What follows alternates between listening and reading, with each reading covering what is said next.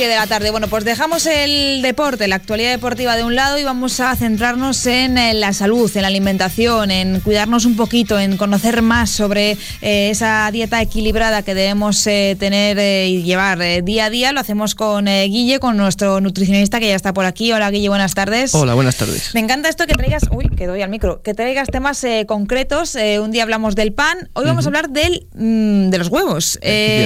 Un producto, un alimento al que se le tiene además mucho miedo. no sé que te los comas eh, cocidos, eh, que parece como que no engordan, pero es verdad que es el típico alimento que dices no abusar de ellos y yo no sé hasta qué punto nos estamos pasando con estos mitos.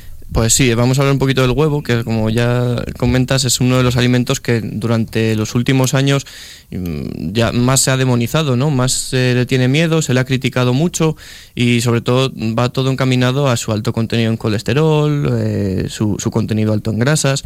Al final estos estudios que salieron en los años 80 que, eh, bueno, alarmaron a todo el mundo y pusieron a las grasas, eh, al pescado azul, a los huevos y a todos los alimentos con, con grasas a, en, la, a la palestra, ¿no? Sacaron a la palestra. ¿Y qué de cierto de aquel estudio? Que luego, evidentemente, con el paso de los años pues han ido saliendo más, eh, más informaciones, pero ¿qué de cierto en todo aquello? Poco, poco. Poco porque el estudio fue un, estudio bastante poco fiable, eh, un, fue un estudio observacional con mucho sesgo y en el que, eh, bueno, pues obtuvieron una serie de resultados que luego no son, no son aplicables ¿no? y que no son interpretables a nivel de, de, lo que es la alimentación en, en sí. no es lo mismo tampoco comparar la grasa de, que tienen los alimentos naturales como los huevos el pescado azul con las grasas trans o las grasas añadidas que, traen los alimentos procesados. Siempre hay que tener, poner esa distinción. Vamos a hablar precisamente de las propiedades del huevo, para que a la gente le quede claro por qué es beneficioso en, verdad este alimento.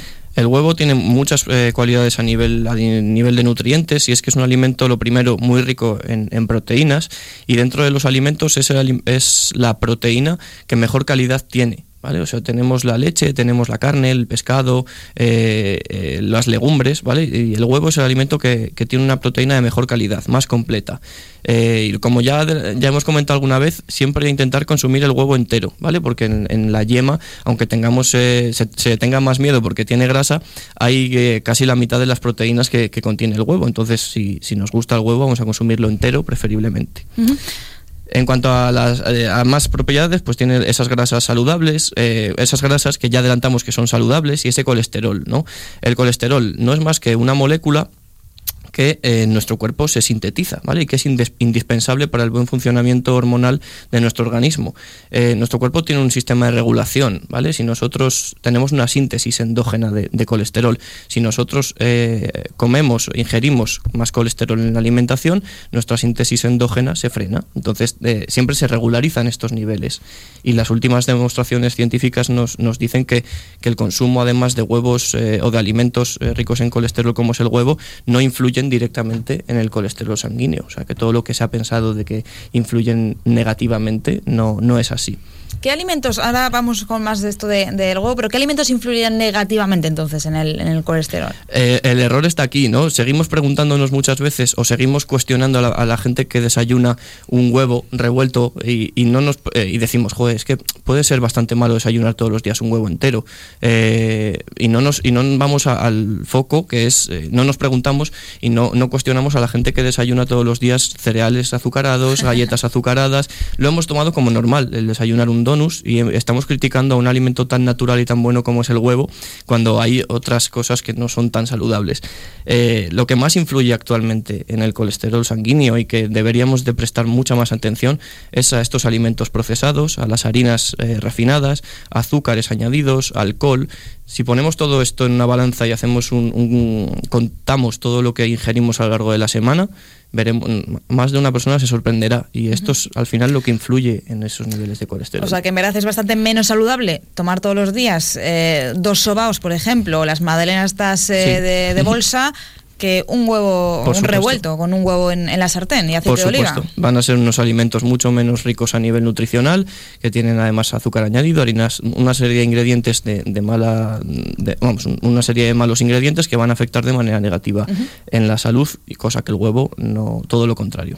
Yo lo que siempre he escuchado acerca del huevo, más allá de que no es que sea malo ni mucho menos, es que no hay que consumir muchos a lo largo de la semana. Eh, cuéntanos cuántos son mm, recomendables eh, consumir. Ese es el otro otro mito. Siempre hemos hablado de, o siempre se ha dicho de esos dos, tres huevos a la semana y no te pases porque ojito con el colesterol. Eh, estamos en el siglo XXI, cada vez la ciencia avanza más y ya esto se ha desmentido eh, con bastantes estudios científicos y, el consumo de huevos, como puede ser el consumo de frutas o de verduras, tiene una, una se, ha normalizado, ¿no? Y podríamos hablar de que en personas sanas y en población general podríamos, podríamos consumir entre un huevo o dos diarios sin ningún tipo de problema.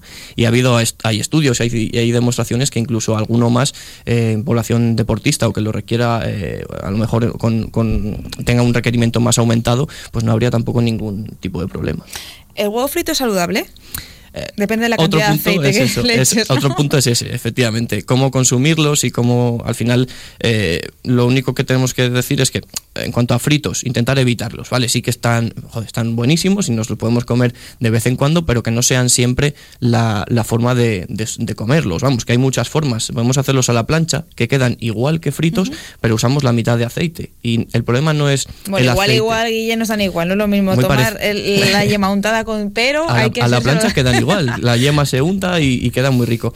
El, único es eso, el, aceite no, aquí no es el no es lo malo, ¿vale? No es que consumamos más aceite, es que el aceite en la fritura se lleva a una temperatura muy elevada en la cual genera una serie de compuestos tóxicos. Entonces, ese es el problema, no el consumo de aceite. Otra cosilla también. También, bueno, eso intentar evitarlos. Luego, nunca consumir los crudos, que muchas veces a nivel deportivo, eh, si mucha gente a lo mejor se acordará de Schwarzenegger cuando se tomaba aquellos batidos de 12 huevos crudos.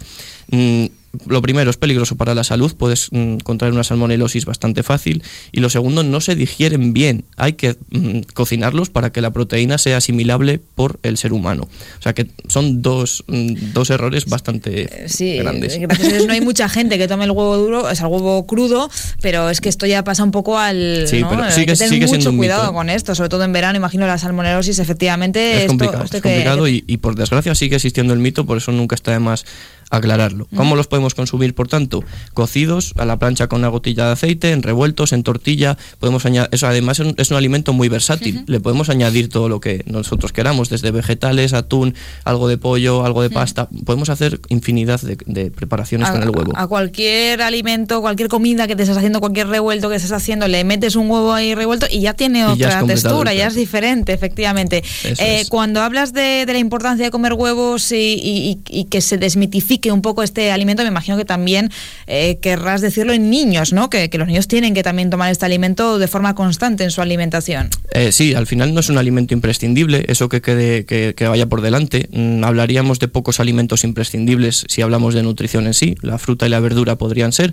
El resto nunca son eh, imprescindibles ni indispensables, son entre ellos sustituibles, ¿vale? Pero sí que los niños también podrían tener un consumo de huevos, bueno, ajustarlo un poquito a las edades y a los requerimientos individuales estas recomendaciones de uno o dos diarios son para, serían para población adulta, pero en un niño el consumir un huevo al día eh, cocido en un añadido a una ensalada o a un puré tampoco tendría mayor, mayor repercusión. ¿vale? Muy ¿Cuántos huevos sueles comer toda la semana? Pues suelo desayunar uno o dos diariamente. ¿Uno o dos diariamente?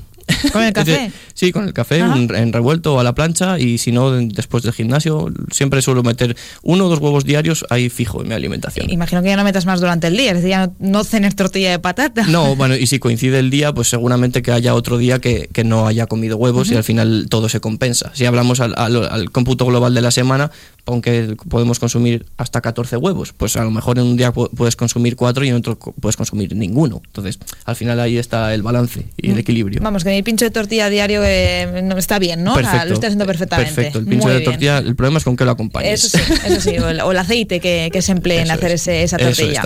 muchas gracias, Guille. el próximo jueves nos volvemos a escuchar con otro tema. Genial, muchas gracias. Pues llegamos poquito a poco a las 4 de la tarde.